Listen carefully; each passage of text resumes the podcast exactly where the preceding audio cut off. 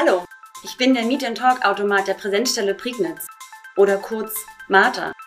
In unserem Format treffen sich zwei Personen aus Wissenschaft und Wirtschaft, die sich vorher noch nicht gesehen haben. Worüber sie reden, das entscheide ich und mein Themenspeicher. Seid ihr bereit? Dann geht es los. In 3, 2, 1. Herzlich willkommen an der THB. Mein Name ist Lutz Klinkner. Ich bin Geschäftsführer bei der Rubitherm in Berlin, Hersteller von Phasenwechselmaterialien, Speicher, Wärme, Kälte. Und äh, Geschäftsführer bei Alutrim in Küritz. Wir stellen hauptsächlich Echtmetallzierteile für die Automobilindustrie, aber auch Geschirrspüler etc. her. Und jetzt dabei unser erstes Projekt mit Fahrrädern zu gewinnen, hoffe ich. Ja, toll. Ja. Weil immer nur Autos ist blöd. Fahrrad fahre ich auch gern, also mache ich mal weiter. Robert Flassig, seit 2018 hier an der TH Brandenburg im Bereich technische Energieeffizienz. Ähm, ich habe vorher ähm, Physik in Potsdam studiert, dann war ich in Magdeburg am Max-Planck-Institut ja, und bin jetzt hier seit gut fünf, fünf Jahren, glaube ich, mittlerweile. Die Zeit geht schnell. Tätig in spannenden Themen, die ja, sag ich mal, zeitlos sind. Ne? Und ähm, wir haben jetzt ein bisschen die Lehre, also Master bin ich äh, verantwortlich für den Energieeffizienzmaster. Und äh, dann haben wir noch eine Arbeitsgruppe etabliert zusammen mit meinem Bruder, der ist ja auch berufen, ist vor zwei Jahren, glaube ich, im Bereich der Konstruktion. Ähm, und da geht es vor allem Richtung ja, virtuelle Produktentwicklung, also computergestütztes ähm, Auslegen, Optimieren, ist ein ganz wichtiges Werkzeug. Ähm, Im Bereich der Energiesysteme natürlich und aber auch so Maschinenbau. Ja, also in, das versuchen wir natürlich, die Methoden, Synergien zu generieren. Wir haben jetzt so acht, neun äh, Mann, glaube ich, insgesamt bei uns, auch Frauen. Äh, natürlich wichtig dazu zu sagen, ist immer eine Bereicherung. Und äh, nächste Woche steht auch das Gruppentreffen an mit Grillen. Ja, also mal das erste Teammeeting jetzt nach Corona. Äh, freue ich mich schon drauf. Das ist mal spannend, dass man nicht immer nur hier am Schreibtisch sitzt.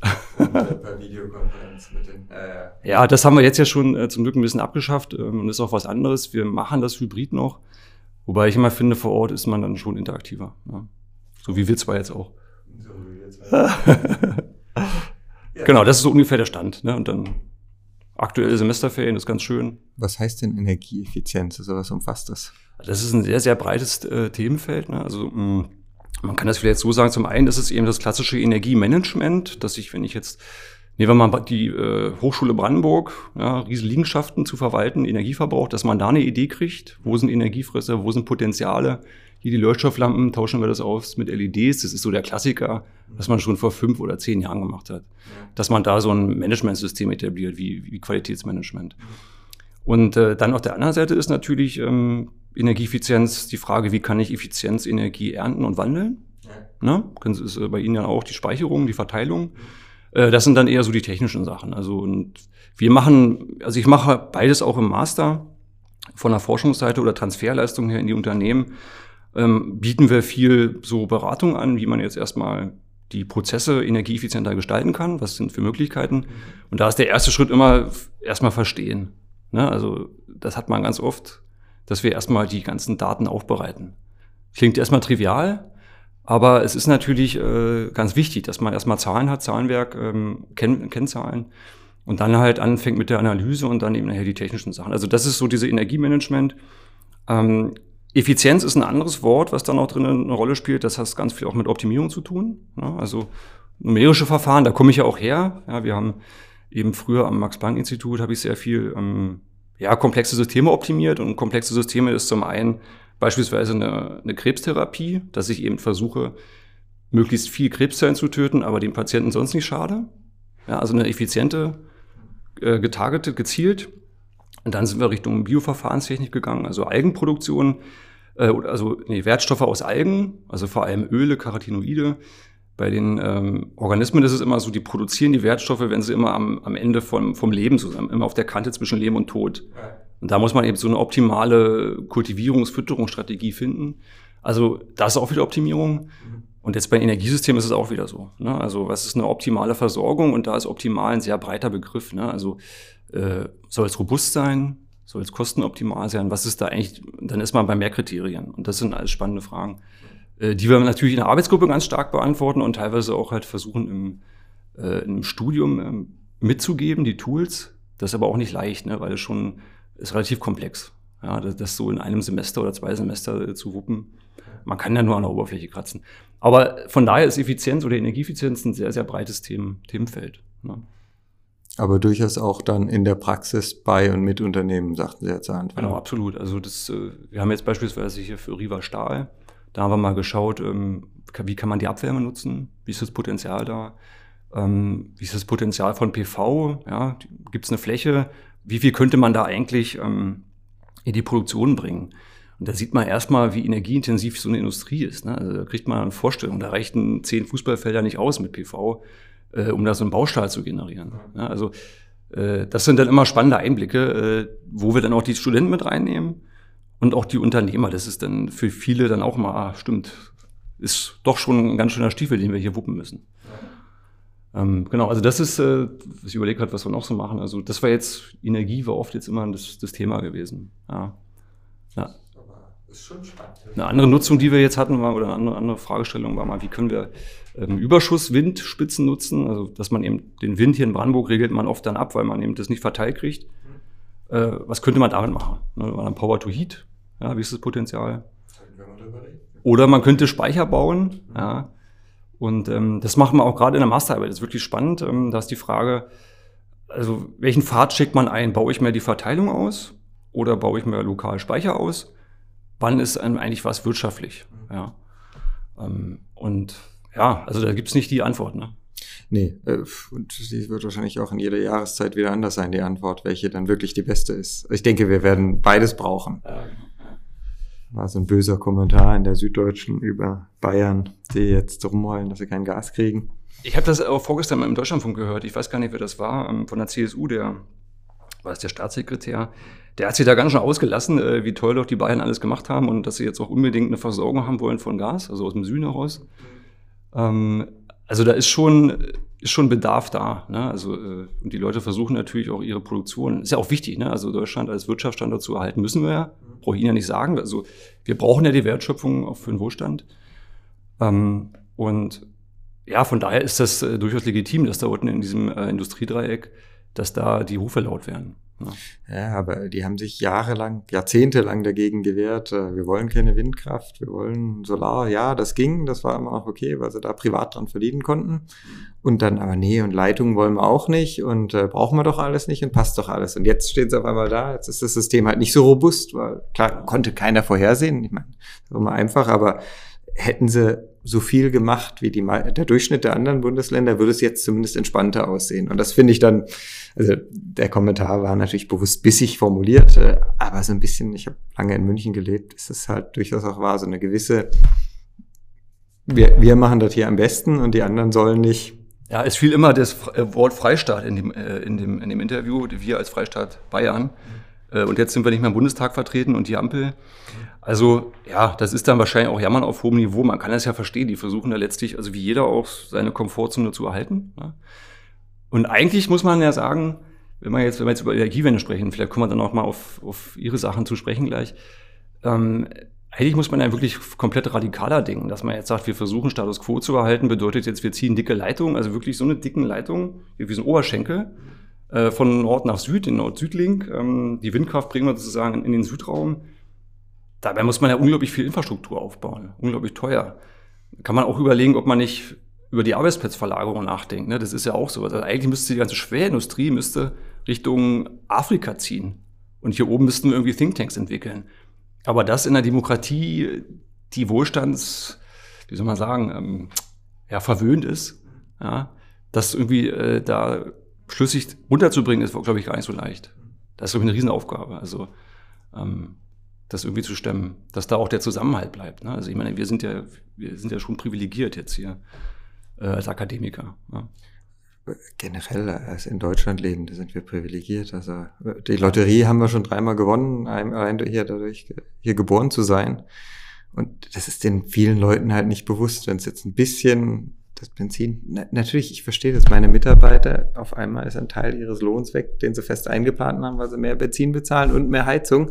Ich verstehe das Problem auch, aber wenn man das vergleicht mit den Problemen, die es global gibt, Leuten, die kein Essen, kein Trinken, was auch immer haben, dann ist es immer noch ein sehr komfortables Niveau, auf dem wir jammern.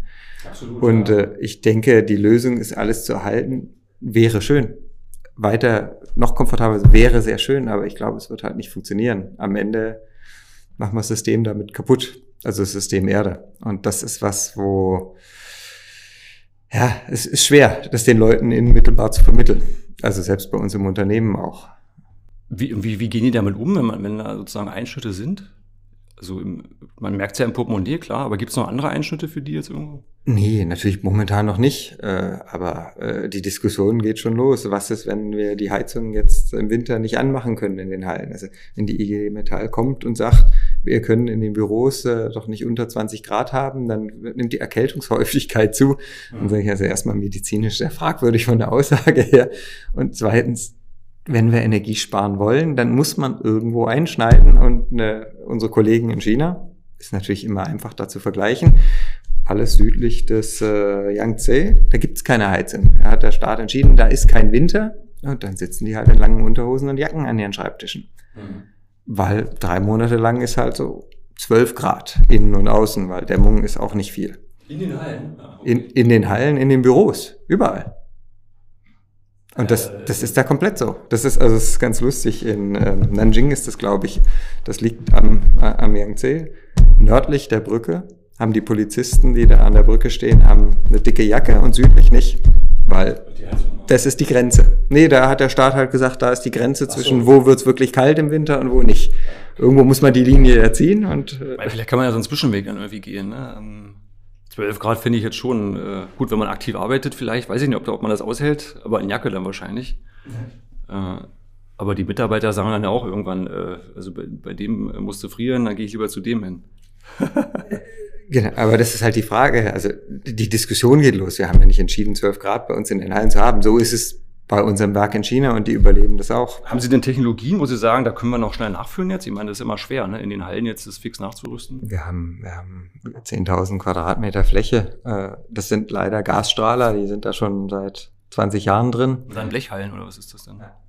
Die neue, die wir jetzt gebaut haben, ist natürlich sehr viel besser gedämmt, aber die andere Halle ist 99 gebaut worden, die ist noch im guten Zustand, aber damals hat man sowas nicht wirklich gedämmt, sondern, also natürlich, da ist eine Dämmung drin, aber die ist im heutigen Maßstab halt ein Witz. Und das ist halt auch nichts, was sie mal eben nebenher nachdämmen. Sowohl von der Investition her, als auch überhaupt einen Handwerker zu finden, der das macht. Eben, das schafft man ad hoc jetzt gar nicht mehr so, ne? Gut, da kann man halt nur ein bisschen Suffizienz machen und dann mit den Mitarbeitern reden. Ne? Wahrscheinlich, mit einem anderen Weg wird es ja nicht gehen. Also noch wissen wir ja gar nicht, wie es wird. Das müssen wir ja alle ehrlich sein. Also ich habe sowohl mit dem Stromversorger, mit dem Netzbetreiber, mit der Bundesnetzagentur geredet und alle haben nur gesagt, macht euch keine Sorgen, es wird keine Probleme geben. Naja, das ist jetzt vielleicht ein bisschen einfach. Jemand, der einen großen Wagen lenkt, ist das äh, Prinzip Hoffnung nicht so gut, ne? Ja, ich glaube, da ist das Prinzip bloß keine Panik verbreiten, dann wird es noch schlimmer. Das ist ja vielleicht, aber wir müssen uns ja trotzdem als Unternehmen darauf vorbereiten. Wir haben, den, wir haben den Vorteil, solange es noch Strom gibt, unsere Maschinen generieren relativ viel Abwärme. Wir haben eher ein Problem im Sommer, die Wärme rauszubringen. Das heißt, es wird bei uns in der Halle sicher keine 12 Grad werden. In der Lagerhalle, ja. Da, aber da muss man auch nicht dauerhaft drin sitzen. Äh, aber ähm, klar, wenn man am Sonntag kommt und das ganze Wochen überstanden die Maschinen, dann wird es die ersten paar Stunden wird's halt eher wahrscheinlich ungemütlicher werden, als das jetzt so ist. Wenn es, wenn es denn so kommt. Aber der, ähm, ich sag mal, die Heizung, die Wärme ist ja ein geschützter äh, Bereich eigentlich, ne? Also, weiß nicht, wie das beim Unternehmen dann jetzt ist, aber eigentlich ist ja die Gebäudewärme ein geschützter Bereich, die Hälfte vom. Das ist halt die Frage. Entweder sie stellen halt die Produktion ein ja, teurer wird sowieso, aber entweder sie stellen halt die Produktion ein oder dann, dann, dann ist sowieso, dann brauchen sie auch die Hallen nicht heizen, weil dann ja eh keiner da ist. Wird ja so ein Rechenspiel, ne? Ja. Und was produzieren Sie jetzt nochmal? Also Phasenwechselmaterial oder wie, was, was war das konkret jetzt nochmal? Na, das eine ist bei Rubitam, das sind Phasenwechselmaterialien. Und für welche Anwendung ist das? Das ist querbeet. Also wir haben wirklich von Pharma, also Transport von Pharmazeutika, die halt keinen Temperaturschwankungen unterliegen dürfen. Also ganz klassisch sind so die Biopharmazeutika, wenn die unter zwei werden, frieren die ein, bilden sich Kristalle, das ist kaputt. Und über acht ist es halt aus dem Kühlschrank raus, dann, dann, dann denaturieren die auch. Das heißt, die dürfen auf dem Transport, egal, meistens Flugzeug, LKW, was auch immer, dürfen die halt, egal ob Sonne draufknallt oder die draußen stehen im Kalten, aus diesem Fenster nicht raus. Und das im Endeffekt ist es wie ein Wasserakku in der Kühlbox, nur ist es halt ein Phasenwechselmaterial, was einen Schmelzpunkt bei 5 Grad hat. Mhm. Und das wird vortemperiert, dass das halb gefroren, halb nicht gefroren ist, so dass es in beide Richtungen Pufferwirkung hat. Puffer, ja. Und, und damit können sie halt äh, unabhängig von den Außentemperaturen, auch wenn das in Dubai irgendwie acht Stunden auf dem Flugfeld steht, äh, garantieren 96 Stunden Unabhängig von Stromversorgung und sonst was, ne? Genau, und das ist halt das Problem. Es gibt auch aktive Container, aber wenn die halt mal nicht angeschlossen werden, dann steigt in denen die Temperatur äh, ganz, ganz schnell. Und das passiert halt immer wieder auf Schiffen, auf LKWs, das einfach, ja, wird eingeladen, wird nicht eingesteckt und schon ist weg. Und außerdem ein ganzer Container muss ich natürlich auch erstmal haben. Ja, ja. Also ich habe früher Organtransport gemacht im Zivildienst. Ja. Da hatten wir auch so wirklich so Eisboxen. Und da waren aber, glaube ich, ich glaube, da waren nur, habe ich gar nicht drauf geachtet, Styropor und mir ist so wie Kühlakkus. Ja, in den Kühl, aber die Frage ist, was in den, also wir liefern auch ja. an Firmen, die für Organtransporte machen. Also es gibt äh, Organe, die werden wirklich maximal runtergekühlt. Und es gibt andere Organe oder äh, Blutplasmen, die dürfen nicht zu kalt werden. Die werden dann oft auch mit PCM transportiert. Das sind relativ kleine Mengen natürlich im Vergleich zu Pharmazeutika. Und, und andere Anwendungen, also im Bereich Energie, also Gebäude oder sowas, haben Sie da auch was? Ja, also wir haben, wir haben Automobil haben wir eine Anwendung, äh, die ist äh, im Endeffekt auch, auch eher Komfort, also Start, Stopp, dass die Klimaanlage weiterläuft. Ein amerikanisches Auto, wo die Klimaanlage ausgeht, geht ja nicht. Ah, okay. Liefern wir nach USA. Das heißt, der kann trotzdem der Motor ausgehen, der Kompressor geht aus, äh, aber er holt sich die Kälte, er holt sich die Kälte aus dem Speicher und das reicht halt für den typischen Ampelstopp von, ich weiß nicht mehr, 46 Sekunden oder was auch immer. Mhm. Und dann, dann geht der Motor an und bis zur nächsten Ampel ist der Speicher halt wieder runtergekühlt. Also das ist so dieses typische, einfach Zwischenpuffern, wenn ich, wenn ich äh, ähm, verschiedene Lasten habe, thermische. Mhm. Ein Thema, wo wir viel dran forschen, ist äh, Batteriezellen. Die dürfen nicht zu warm, die dürfen nicht zu kalt werden. Aber das ist schwierig, das Gleichgewicht, wie Sie sagten, Optimierung. Verschiedene Faktoren. Ne? Ist, wenn, wenn ich eine Schicht PCM drumherum mache, habe ich natürlich erstmal eine, eine super Pufferwirkung, egal ob die Batterie gerade zu kalt oder zu warm wird, aber ich muss irgendwann, wenn ich Dauerlast habe, halt auch Wärme abführen und die PCM-Schicht isoliert halt auch relativ gut. Das heißt, da muss man halt ein Gleichgewicht finden, wie bringe ich die Wärme auch weg in den Dauerlastfällen, wo ich nicht mehr im, mhm. im Schwingenden bin. Also im Stadtverkehr super. Wenn ich jetzt aber irgendwie gerade einen Alpenpass hochfahre. Genau, das ist dann das Problem, ne? Wie lösen das die Autobauer? Oder wer ist denn das? VW oder wer macht mit wem arbeiten Sie da zusammen? Also da gibt es verschiedenste Ansätze und es gibt auch noch keine finale Lösung. Momentan die größeren Fahrzeuge, die Deutschen, arbeiten alle mit einer Wasserkühlung und also die Wärme wird einfach verschwendet, also wird abgegeben. Entweder in den Innenraum im, im Winter, aber sonst auch einfach nach außen, wie beim Motor auch mhm. rausgegeben, wenn es zu viel ist. Aber das ist natürlich keine optimale Lösung, das ist, weil die schnell Fahrzeuge in den Markt bringen mussten. Und da gibt es schon Ideen und Ansätze. Die Frage ist natürlich auch mehr PCM, mehr Speicherwirkung, aber ich transportiere natürlich auch mehr Masse. Und dann Bereich Gebäude, also Power to Heat ist äh, sowohl bei den luftgeführten Systemen, wir hatten gerade mit der Kollegen die Diskussion, also im Endeffekt ein modulares Speichersystem, was sie in jeden Luftkanal einbauen können. Sie holen sich das Material SP21 bei 21 Grad Schmelz. Äh, Erstarrungstemperatur. Mhm. Und wenn Sie dann nachts von draußen 15, 16 Grad kalte Luft reinholen, dann friert das Material Stück für Stück ein über Nacht und tagsüber holen sie dann einfach über Umluft die Kälte wieder raus. Also sobald die Temperatur im Raum über 22, 23 Grad geht, machen sie die Umluft an und dann holen sie sich die Kälte, die sie nachts eingespeichert haben, wieder raus. Haben sie eigentlich quasi CO2-frei. Natürlich, sie brauchen den Ventilator. Aber im, ne, aber im Vergleich zu einer, einer, einer wirklich äh, Spitgerät, äh, was Kälte generiert, haben sie natürlich so gut wie keinen Energieverbrauch. Ja, ich habe ja nur die Umwelt, das stimmt. Ja. Aber natürlich das Temperaturfenster ist nicht so, die Kühlleistung ist wahrscheinlich nicht so doll, ne? Das ist, ja, Sie müssen, also es ist eine Komfortverbesserung, es ist keine, Sie können damit nicht garantieren, der Raum geht nicht über 21 Grad. Also in unser Messlabor zum Beispiel haben wir das nicht eingebaut, weil da müssen wir halt garantieren, 21 plus minus 0,7 meine ich, ist, ist die Vorgabe. Das geht damit nicht. Aber Sie können halt einfach Wärmelasten bis zu einem gewissen Grad abfedern und äh, gerade so den, den Peak vielleicht auch nach hinten verschieben bis, bis 16, 17 Uhr, wenn die meisten Leute die Büros schon wieder verlassen. Hängt auch davon ab, wie viel baue ich ein. ist natürlich auch immer eine Frage. Genau, die Anwendung wäre dann aber auch wieder große Gebäude, ne? also für ein ähm, äh, Privathäuselbauer ist das wahrscheinlich nicht so interessant. Es sei denn, der hat eine Lüftungsanlage. Sobald er eine zentrale Lüftungsanlage hat, geht es mit dezentralen Lüftungsgeräten. Da sind wir jetzt gerade im Gespräch mit mehreren Herstellern, PCM auch einzubringen in diese Geräte, die wirklich in die Wand einfach Ja, eingebaut werden und damit diesen äh, Umschaltbetrieb einfach zu verlängern. Weil immer, wenn die umschalten, das ist halt so ein Geräusch und man merkt auf einmal die Zugrichtung, es ist nicht Zug, aber ändert sich und man hat das Geräusch beim Umschalten und das zu verlängern würde natürlich den Komfort erhöhen und, und auch ja, weniger Wärmeverluste in die Außenwelt. Da ist halt wieder das Problem, wie verpacke ich das PCM, weil das wird ja von fest zu flüssig, also ich muss es in irgendeiner Weise drin halten. Und dann wasserführende Systeme sind ein, ein Riesenthema. Äh, da gibt es verschiedene Ansätze, die wir, die wir äh, angehen, aber da, da suchen wir halt auch Anwendungen und da ist auch immer die Frage, also Kälte war bisher die Hauptanwendung, weil die einfach nochmal teurer ist. Das heißt, da lohnt sich das Speichern eher. Mit den jetzt gestiegenen Preisen wird natürlich Wärme auch ein deutlich interessanteres Thema.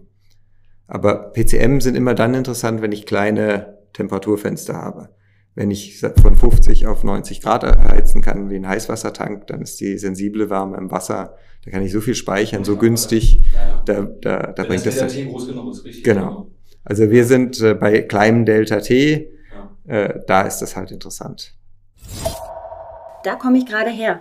Vom Windsurfcamp mit meinen Kindern an der Müritz. War total toll. Die sind jetzt beide brevetierte Windsurfer und ich freue mich tot. An der Mühre ist cool. Ja. Ist halt ein Binnengewässer, ne? Da hat man, aber ich glaube, da hat man ein Standrevier sogar. Ne? Das ist ein riesiges Stehrevier. Es war, war für die Kinder zum Lernen super und ich hatte meinen ersten Kite dabei, zum, mit dem eigenen Kitesurfen. das würde ich auch machen. Mit, Das- meinem. Das, also das war schön da. Also es ist auf jeden Fall empfehlenswert. Der Wind war ein bisschen schwach fürs Kiten. Es ging nur an zwei Tagen, aber für die Kinder zum Lernen super. Wie alt sind Ihre Kinder? Äh, acht und elf. Okay, dann wäre für uns das Zeitfenster auch ganz gut. Also unser Ältester ist zwölf. Und äh, die Mädels sind jetzt zehn, die wären elf. Die sind elf. Äh, das wäre eigentlich ganz gut. Also hatten wir auch überlegt, ähm, weil wir waren jetzt auch äh, unter anderem am Gardasee. Ja, und äh, da wollte ich nochmal drauf sprechen, zu sprechen kommen. Da haben wir auch die ganzen PV-Anlagen gesehen. Durch Bayern fährt man dann und dann über den Brennerpass, wo man dann auch so denkt, alter Schwede, früher, also man fährt ja quasi am, man fährt ja mit 130 Sachen an dem Kirchturm vorbei.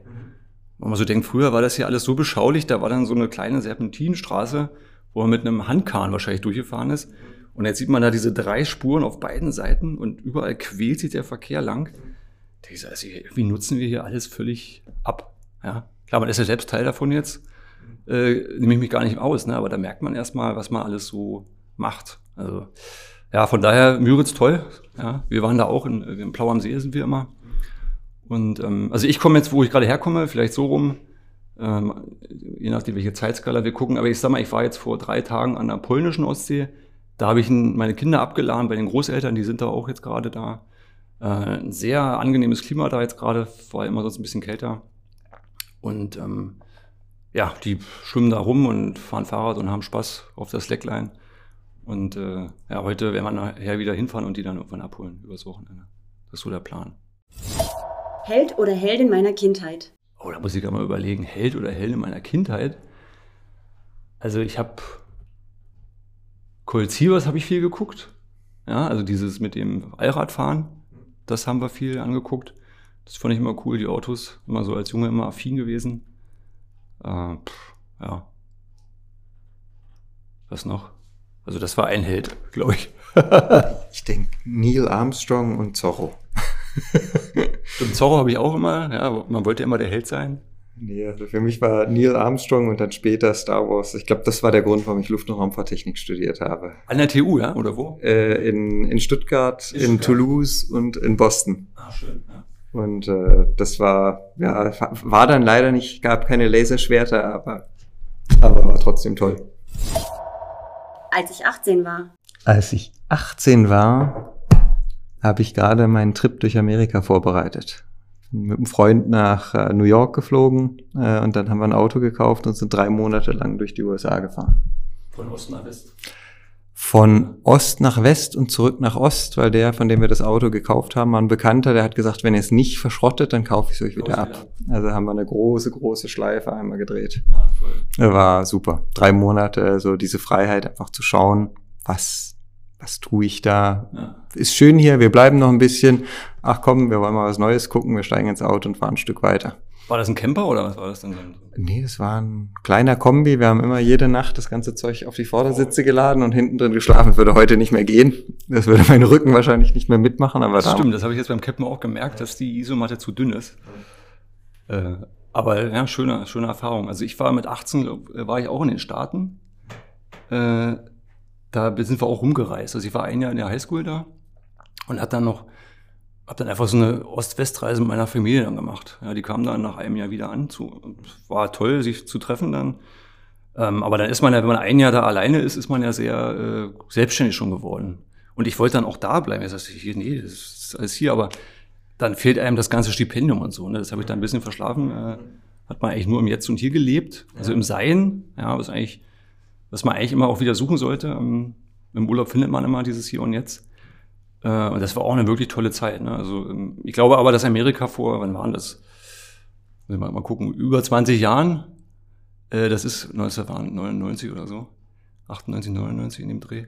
Das ist, glaube ich, jetzt gar nicht mehr so, wie man es kennt. Ähm, es war damals überraschend, fand ich, äh, für mich und auch für meine Eltern. Die hatten ja diese ganzen Vorurteile mit, weiß ich nicht, Gangster, Waffengewalt, Drogenkriminalität. Das hängt ja auch immer sehr davon ab, wo man ist. Ne? Ähm, ich glaube, aktuell ist das auch völlig weitergegangen, das Land, ja, in diverse Richtungen. Chile ist, glaube ich, noch viel größer. Nicht unbedingt in gute Richtung. Ja, aber an sich ist es ein wirklich tolles Land mit vielen Sehenswürdigkeiten, Badlands und ach, was es da alles gibt. Ähm, von daher ist es sehr sehenswert. Also so ein Roadtrip ist schon eine coole Sache. Auch Badlands gewesen? Ja. ja. Der Freund von mir ist da in die Schlucht gerutscht. Oh, wir haben da gefroren. Wir hatten da nur eine dicke, dünne Decke mit. Wir waren ja aus Wisconsin und dann im Sommer da ist alles warm. Dann aber da war es dann relativ frisch. Aber hat alles funktioniert. Also. One hell of a place to lose a cow. aber der Käse ist gut. Also das war eine super Zeit, muss ich sagen. Da auch die Leute waren sehr ländlich, aber sehr herzlich und äh, war schon cool. Sehr prägend. Das kann ich wirklich gar nicht. Also ich kann Sachen schwer abgeben. Das ist ein so ein Tick von mir, ähm, weil man ist, weil ich immer das Gefühl habe, ich kann es besser. Also ich merke das bei meinen Kindern sehr viel, wenn ich die irgendwie zum selbstständigen Reparieren vom Fahrrad führen möchte oder so. Da habe ich ganz schnell selber wieder alles an der Hand. Jetzt mache ich mal das fix, Alvin oder so. Äh, das ist eine Sache. Oder auch auf der Arbeit ist es auch für mich so ein bisschen, dass ich immer gucke, das muss ich jetzt mal machen lassen und aushalten, dass es anders ist, als ich es möchte. Ja. Das ist eine Sache, wo ich dran arbeite, aber ähm, äh, ja, hier und da immer weiß, dass es ein Tick von mir zu sagen, nee, jetzt muss ich selber noch mal was zurechtrücken, dass es so liegt oder so. Sachen abgeben. Ja. Das, das kann ich gut nachvollziehen. Das musste ich auch lernen, gerade über, wenn man so ein Unternehmen, wenn das wächst von 50 Leuten auf inzwischen 200 Mitarbeiter, dann wirklich auch loszulassen und zu sagen, ihr macht das wahrscheinlich nicht so, wie ich das gemacht hätte, manchmal vielleicht auch besser, aber im ersten Moment ist es unheimlich schwer, dann äh, das Vertrauen zu haben und zu sagen, ja, ihr macht das und ihr macht das gut.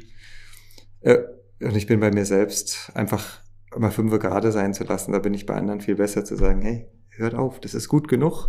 Aber sich selber so, ah, da feilt man hier noch an der Präsentation oder das muss, das muss heute noch fertig werden. Und nicht zu sagen, nee, heute gehe ich mit den Kindern nochmal eine Runde in den Wald, sondern das muss heute noch fertig werden und danach. Aber irgendwas ist ja immer. Ist ja nicht so, dass das aufhört. Die Anzahl der Aufgaben nimmt ja dadurch leider nicht ab.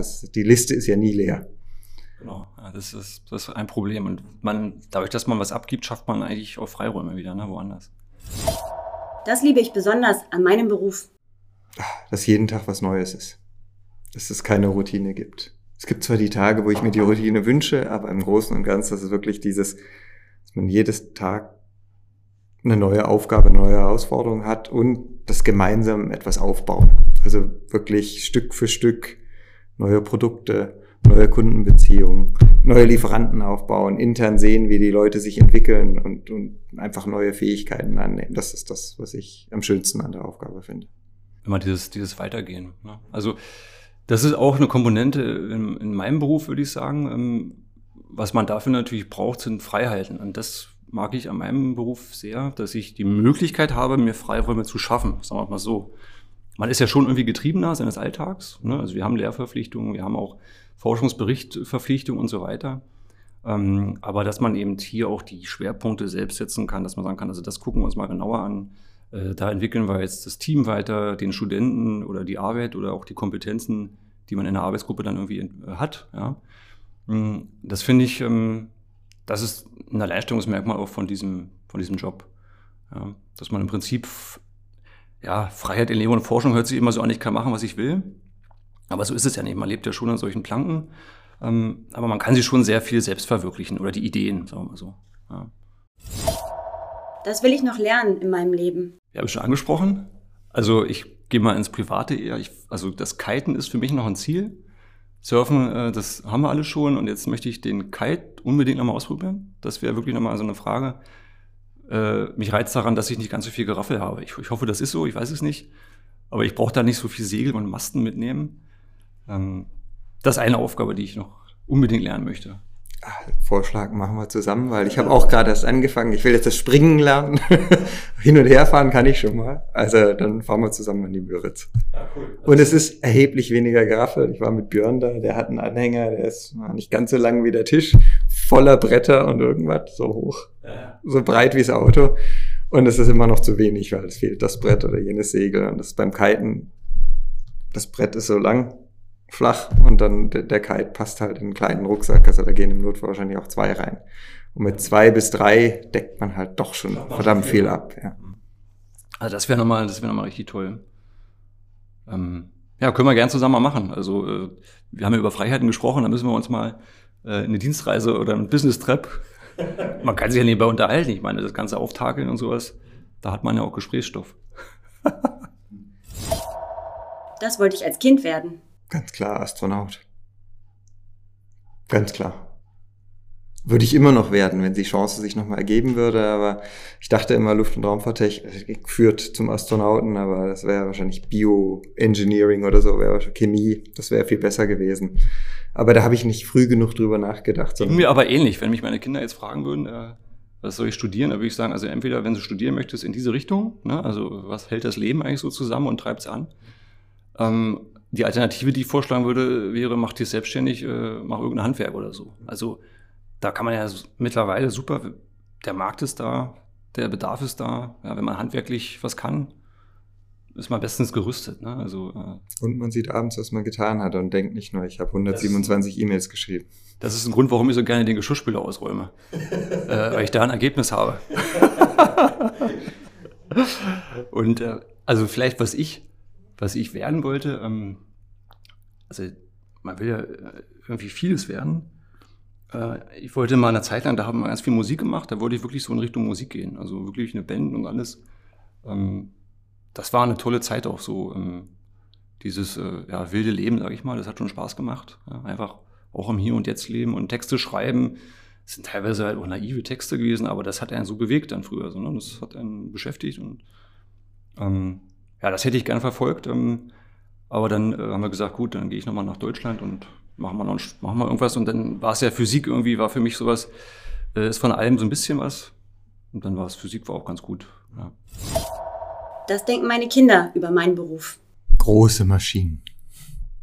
Papa hat große Maschinen. Wir haben okay, ja. 500 Tonnen Presse, 600 Tonnen Spritzgussmaschinen, Fräsen, die ja, auch, auch so groß sind wie der Tisch. Und das ist natürlich äh, faszinierend. Äh, also ist auch für mich immer noch faszinierend, da durchzulaufen. Das ist nicht nur Millionen im Investplan, sondern das ist wirklich physisch da. Und äh, wenn dann die große Presse läuft und im Meetingraum alles immer wackelt, das ist, äh, das ist man hat das Gefühl, man tut was. Was werden da für Teile gepresst oder was kommt da dann raus? Wir machen von Einstiegsleisten für den Maybach, äh, Zierteilen für Rolls-Royce, Audi A6, A7 bis hin zu für BMW Motorrad in Berlin, also so richtig aus dreieinhalb Millimeter Stahl, die, die Rahmenteile, die dann zusammengeschweißt werden und wir, den Kern des Motorrads bilden. Also wirklich einmal quer durchs Metallgemüsebeet. Und wenn Sie Richtung Gigafactory gucken, die haben da auch so eine Pressen, oder? So eine riesen. Die machen Guss. Wir machen vor allem äh, Metall tiefziehen, also äh, Metallformen. Mhm. Äh, und danach Spritzguss, um, um Hybridteile zu erzeugen. Also hinten dran sind alles, was äh, Zentrierungen, die Einrist, äh, äh, Einristfaktoren und äh, dann haben wir halt noch Fräsen, um die dann endgültig auf Form zu bringen, Montageprozesse. Mhm. Aber ja, also Tesla, wir sind im Gespräch mit Tesla äh, weil jetzt momentan für das Werk in Shanghai aus unserem chinesischen Werk dort die ersten Zierteile zu liefern. Aber es wäre natürlich schon spannend, auch hier in Grünheide, weil kein OEM ist näher. Nicht? All die anderen sitzen eher in Süddeutschland, sind ja doch ein Stück entfernt. Aber ich da immer, ich wollte das mal recherchieren, warum die eigentlich so viel Wasser brauchen. Also die Lackiererei verbraucht relativ viel Wasser in jedem, in jedem Automobil. Das ist eine andere Lösung für geben. Das ist doch eigentlich ein Frevel, dass ich da Wasser aus dem Grundwasser nehme und da einen Lack drauf haue. Die haben halt die Lacke alle auf Wasser basiert umgestellt von Lösungsmittel. Mhm. Äh, und das äh, jedes Mal, wenn ich die Farbe ändere, muss ich die ganze Anlage spülen. Dann muss ich die reinigen äh, also das Wasser wird wieder gereinigt, die Lacke gehen nicht mit raus, aber da wird, glaube ich, der Hauptwasserverbrauch herkommen. Ob ein Batteriewerk, was ja später noch kommen soll, auch noch zusätzlich viel Wasser verbraucht, das kann ich ehrlich gesagt nicht einschätzen. Da kenne ich die Technologie nicht gut genug. Aber wahrscheinlich ist da auch nochmal ein Wasserverbraucher. Das wäre mal interessant. Ich meine, da könnte man ja auch versuchen zu kaskadieren, ne? dass man Wasser als Qualitätsstufen so sieht und das vielleicht rücknutzt auch. Weiß nicht, wie die Konzepte da sind, aber das klingt nach sehr viel Wasserverbrauch, was die da haben. Aber ich glaube, das ist das, was so zu den Eingangsstatements, wenn man das nicht steuert und das, was am besten funktioniert in, in unser Wirtschaftssystem, ist halt Steuern über den Preis und Wasser ist einfach viel zu billig. Natürlich in dem Moment, wo man seinen Rasen sprengt und das diesen Sommer und letzten Sommer schon viel, hat man das Gefühl, es kostet relativ viel im Vergleich zu vorher. Aber im Vergleich zu allem anderen ist das so wenig, dass das für ein Wirtschaftsunternehmen nicht die erste Investition ist, da Geld zu sparen, zu sagen, ich, ich muss das Wasser dringend einsparen. Das haben wir auch gesehen, wenn wir Energiemanagement Beratung gemacht haben. Dann kommt immer irgendeine Zahl, weiß nicht, 10.000, 50.000. Da lachen die immer. Also das sind nicht unsere Zahlen, die wir hier, die uns interessieren. Ja, einfach weil es zu billig ist in dem Moment. Also man spart zu wenig ein über so eine Effizienzmaßnahmen. Mhm. Dann sind Dinge, die einfach dringender sind, äh, die, die, äh, also wir haben alleine eine Stromrechnung von zwei Millionen Euro im Jahr bei dem Metallherstellung. Ich da 20.000 Euro einspare. Ja, wäre super, 20.000 Euro einzusparen. Aber wenn ich da jemanden abziehen muss von der Aufgabe, wo er Eben. vielleicht 150.000 einsparen kann, dann, dann mache ich das halt nicht. Sondern sagt, das ist cool, das passt mal auf die Liste und das machen wir irgendwann dann noch. Absolut, so rechnet man ja auch dann. Ne? Würde man selber auch so machen. Wenn man eine Firma hat, äh, guckt man da auch drauf. Meine Kinder ähm, denken an mich, äh, große Räume, Papa steht vorne und macht was für die Studenten. Ja, hier im Auditorium, ich habe die ab und zu mal mit. Äh, da mache ich dann, machen wir auch mal Schülervorlesungen und da sind die auch bei. Und das denken sie von mir. Also große Seele und Papa erzählt was vorne. das ist mein Lieblingsplatz. Also ich habe da klar frühst bei uns auf dem Balkon einen Kaffee trinken. Äh, frühst, wenn die Sonne aufgeht, ist, ist schön, einen Tag zu starten. Den habe ich aber nicht immer, Sonne scheint auch nicht immer. Was ich auch gerne mag, ist einfach irgendwo zu sitzen am Strand oder irgendwo auf dem Berg und einfach in die Ferne zu gucken und oder dem Rauschen zuzuhören vom Meer, einfach dieses, ja, einfach im Sein verharren. Also für mich ist es fast immer, wenn, wenn ich irgendwas tue, was den Kopf wirklich voll in Beschlag nimmt. Also damit man nicht über die Arbeit nachdenkt. Weil das ist wirklich das, das größte Manko an dem Beruf, man ist eigentlich ständig drin. Man hört nicht auf, also auch am Wochenende, man denkt hierüber nach. Man sitzt auf dem Fahrrad, fährt zur Arbeit und denkt schon nach, welche Dinge muss ich erledigen, was darf ich nicht vergessen.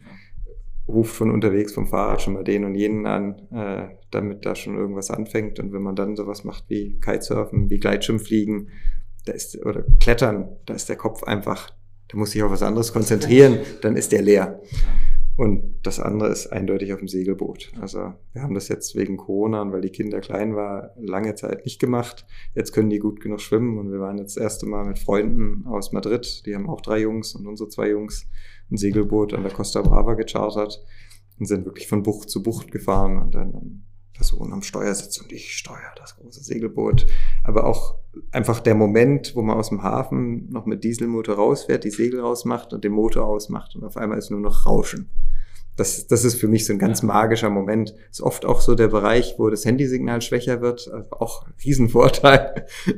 Das stimmt, ja. Da ist man da wirklich abgestöpselt. Also da finde ich ja dieses Segeln, ähm, das könnte man auch mal bei mir in die Rubrik reinpacken, nochmal machen. Das ist ein Traum von meiner Frau und von mir zusammen, dass wir da nochmal so die Küsten lang schippern an der Atlantikküste. Also mit einem Segelboot, das macht man sich gar nicht so klar. Ne? Da kann man ja ähm, auch nach Island fahren. Kann ich mit dem Auto nicht. Da, ich brauche immer irgendeinen Kapitän, der fliegen kann oder so. Und so kann ich, kann ich selbstbestimmt im Prinzip die ganze Welt erkunden. Äh, das ist mir klar geworden, als ich mit meinen Mädels so einen Roman, einen Kinderroman, da geht es auch um welche, die die Meere bereisen, so Meerjungfrauen und sowas, aber die fahren einfach so eine junge Kuh, die fährt einfach umher. Mhm. Und dann fahren wir jetzt mal fix nach Loch Ness, mhm. ja, äh, aus Hamburg los. Ähm, ich weiß gar nicht, wie das sind so, so drei oder vier ähm, Bände sind das. Ähm, Alea Aquarius heißt die Hauptdarstellerin oder Protagonistin. Und da ist mir tatsächlich auch so, Mensch, ey, so ein, so ein Segelboot, da kommst du ja überall hin. Mhm. Wenn du weißt, wie es geht. Ne? Also, das müsste man dann noch machen. Also, das fehlt mir jetzt noch leider, aber kann man ja lernen. Auch noch was für die Liste. da gehe ich jetzt hin. Zusammen Mittagessen und uns unterhalten über, wie wir Energie sparen können. Ja, das klingt gut, da bin ich dabei. In 20 Jahren werde ich. Mein erster Impuls ist folgender: ich, In 20 Jahren werde ich auf jeden Fall was anderes machen. Also, das habe ich mir schon vorgenommen. Das ist einfach weiterentwickeln sich. Ja. Und ich denke, irgendwann ist man hier in dem Beruf dann auch fertig und hat alles Mögliche gesehen, Höhen und Tiefen äh, und die möglichen Aufgabenspektren auch abgebildet. Ähm, und dann bin ich wahrscheinlich irgendwo anders. Wo, weiß ich noch nicht. Vielleicht in Richtung ähm, irgendwas Gemeinnütziges, irgendwas zurückgeben, auch noch mehr zurückgeben, als wir vielleicht jetzt schon machen. Ähm, vielleicht auch bei meinen Kindern. Ja, wir haben vier Kinder, da wird auch viel, viel los sein in 20 Jahren, dass man da ein bisschen Erfahrung zurückgibt. Ähm, ähm, aber definitiv äh, sehe ich mich irgendwo weiter von hier. Weiter passt bei mir auch. In 20 Jahren bin ich knapp unter 70. Da hoffe ich, dass ich dann auf dem Segelboot bin und die Welt entdecke, was ich bisher noch nicht in dem Maße, sondern immer nur im Urlaub eine Woche machen konnte. Also mein Traum ist wirklich auf dem Segelboot, ob nur um die Welt oder ums Mittelmeer oder wo auch immer hin. Da ist gar nicht das mehr so das Gefühl der Freiheit und das einfach bestimmen zu können. Heute segeln wir mal dahin. Das ist für mich schon ein Traum, wenn ich meine Frau davon überzeugen kann. Ist da viel Überzeugungsarbeit eigentlich nötig, oder? Ich meine, das ist doch ein Angebot, was man gar nicht ausschlagen kann. Ah, was passiert dann und, mm, und übers Meer und Sturm und äh, macht sich da gerade mit den Kindern auch mehr Sorgen als früher. Früher war immer La Ventura es La Ventura, also meine Frau ist Spanierin. Da war das immer der Leitspruch, wir fliegen mal dahin oder fahren mal dahin und dann sehen wir schon, was passiert. Das ist jetzt mit Kindern, ist sie, ist sie momentan deutlich vorsichtiger. Ich glaube, das ändert sich. Also wir haben das jetzt, wir waren lange auch nicht mehr jetzt so campen und irgendwo stehen. Wir waren früher mit dem Bulli viel unterwegs. Ähm, das haben wir jetzt wieder so angefangen und den ersten Campingplatz, den habe ich noch gebucht. Und den Rest, der hat sich jetzt unser Urlaub einfach so entwickelt. Und so im Nachhinein, wenn man da so rüber sinniert, einfach dieses Vertrauen, äh, das funktioniert. Man kommt irgendwo an, man findet einen Platz äh, und wenn es irgendwo beim Bauern ist, ähm, das kann man ja mit Kindern auch haben. Man wird zwar vorsichtiger, klar, man hat diese Verantwortung. Ähm, und auf dem Wasser ist, das ist schon ein Stiefel. Ähm, aber ich glaube, das kommt wieder auch. Ja, ich, ich glaube, also es ist manchmal auch ja, wie, wie groß der Druck von anderer Seite ist. Also wir waren, ja. ich weiß gar nicht, 2016 oder 17, waren wir gerade in der Finanzierungsphase, aber ein großes Projekt gewonnen. Es war einfach keine Chance, im Sommerferien zu machen. Also wirklich, wir haben das von Monat zu Monat geschoben und irgendwann im November war ich dann soweit zu sagen, jetzt, jetzt läuft es, weil könnte nicht einfach sagen, na, ich gehe jetzt mal, sondern man muss erstmal dafür sorgen, dass die Arbeitsplätze auch sicher sind und dass es weitergeht in die Richtung. Und dann im November waren wir fertig. Die Kinder waren noch nicht in der Schule, war kurz vorher. Und dann haben wir gesagt, wo fahren wir denn jetzt hin? Irgendwo, wo es warm wäre, wäre schon schön, weil wir hatten überhaupt keinen Sommer, so, so gefühlt. Und dann wir hatten schon vorher gesprochen, hat gesagt, eigentlich Kuba war toll und eigentlich müsste man da nochmal hin, bevor Fidel Castro stirbt. Also ich war da einmal mit einem Freund und sie ist Spanierin, die Kinder sprechen Spanisch. Dann haben wir gesagt, das wäre doch, wäre doch eigentlich super. Dann haben wir die Flüge gebucht und äh, hatten Mietwagen gebucht, weil Sicherheit und mit den Kindern rumfahren. Dann ist eine Woche vor dem Start ist Fidel Castro gestorben. Äh, und dann am Flughafen in Madrid äh, kam dann eine Mail von dem Anbieter aus, äh, aus Havanna. Ja, also Ihr Auto ist nicht verfügbar, aber Sie können etwas mehr zahlen, dann gibt es ein größeres Auto. Und dann haben wir angefangen zu suchen und haben gesagt, oh, ganz viele Leute sind in Havanna gelandet und die Autos gab es gar nicht, die Mietwagenfirma gab es gar nicht. Und dann haben wir das über die Kreditkarte storniert und gab natürlich auch kein anderes. Das Geld haben wir sogar wiederbekommen. Das hat mich sogar überrascht, aber da hat die Kreditkarte funktioniert. Und dann sind wir einfach dahin gefahren. hatten nichts, kein Mietwagen. Also für die ersten zwei Nächte hatten wir eine Unterkunft. Und das hat super geklappt. Also wir waren mit Pferdewagen unterwegs, wir waren mit Bussen unterwegs, wir waren mit amerikanischen Oldtimern unterwegs, mit russischen Oldtimern auf der Ladefläche vom LKW unterwegs. Und für die Kinder war das, das reine Abenteuer. Es war einfach super. Es war ein bisschen schwer, sie nachher in Deutschland wieder an Kindersitze und Sicherheitsgurte zu gewöhnen. Das, sowieso. Das hatten wir doch die letzten zweieinhalb Wochen nicht. Was soll jetzt das? Aber das war, und das war auch, glaube ich, so ein bisschen Augen öffnen, dass man das auch mit Kindern machen kann. Für, auch speziell für meine Frau. Das zeigt mir auch immer wieder, also das, ja, berichten ja andere Freunde von uns auch, dass es geht, wenn man sich da vernünftig darauf einstellt und die Kinder auch wissen, worum es geht, ne, dass man sagt, also äh, es muss jetzt nicht unbedingt immer der Anschlaggut sein, aber eine Gefahr ist trotzdem da. Ähm, das funktioniert. Ja. Von daher ist dieses äh, Freisein in der Welt schon eine Option für später. Kaffee? Ja, also bei mir ist Kaffee ein Muss, frühs. Unbedingt. Äh, wir haben auch noch was da, ich weiß nicht, wie es bei Ihnen ist, aber ohne Kaffee kann ich nicht denken. Ich habe heute einen Espresso getrunken, weil mein Sohn äh, Albtraum hatte und zu uns ins Bett gekommen ist, aber sonst Tee. Kein, eigentlich zweimal mehr Kaffee. Also wir sind auch beim Umstellen jetzt. Äh, ich habe jetzt einen Siebträger besorgt äh, und jetzt ist es bei uns immer so schwarzer Tee und dann gibt es noch den Espresso. Aber ich mag auch den Filterkaffee. Also ich finde, es gibt nicht nur Siebträger, es gibt auch French Press und einfach einen türkischen Kaffee, türkisch aufgebrüht. Das ist die Abwechslung halt, die es macht. und es gibt inzwischen wahrscheinlich mehr guten Kaffee als guten Tee. Also da findet man schneller was. Also das finde ich ja verrückt. Ne? Also das ist ja wie so eine Alchemie, äh, wenn man da in diese Siebträger einsteigt. Ich finde es ja verfahrenstechnisch wieder interessant.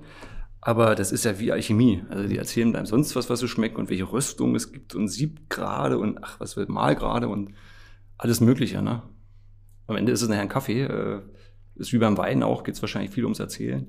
Es geht viel ums Erzählen und wahrscheinlich auch einfach um das Ambiente. Wenn man gerade. Irgendwo auf der Piazza sitzt und äh, die Sonne scheint, aber nicht zu doll, dann ist der Kaffee automatisch schon mal ein ganzes Stück besser. Ja. Das wollte ich noch loswerden. Wir haben noch sehr, sehr viele Themen. Das passt jetzt hier nicht in den Slot, glaube ich. Aber ich fand, ich finde es schön, dass wir uns getroffen haben. Ich hoffe, das ist ein guter Start für weitere tolle Gespräche und Inhalte und auch Tatsachen, die wir schaffen können. Äh, ich finde das gut, dass wir uns beide darauf eingelassen haben. Es war ja so ein bisschen, wir waren gerade bei einer Kollegin hier, die, die hat mir den Espresso spendiert. Äh, und die hat gesagt, na, der würde sich da nicht drauf einlassen, dass er so blind und weiß ja gar nicht, was da kommt. Also ein bisschen Vorbereitung. Und ich finde, es ist ein bisschen die Würze des Lebens, sich einfach mal reinzustürzen und zu gucken. Es war ja jetzt nicht so das Riesenrisiko. Aber man merkt wieder, es lohnt sich auch einfach mal zu sagen, ich hätte heute auch, ich hätte heute auch den ganzen Tag Meetings haben können und andere Dinge tun, aber es ist gut auch einfach mal sagen, nee, Priorität auch mal den, den Horizont wieder erweitern. Und ich fand das unheimlich wertvoll.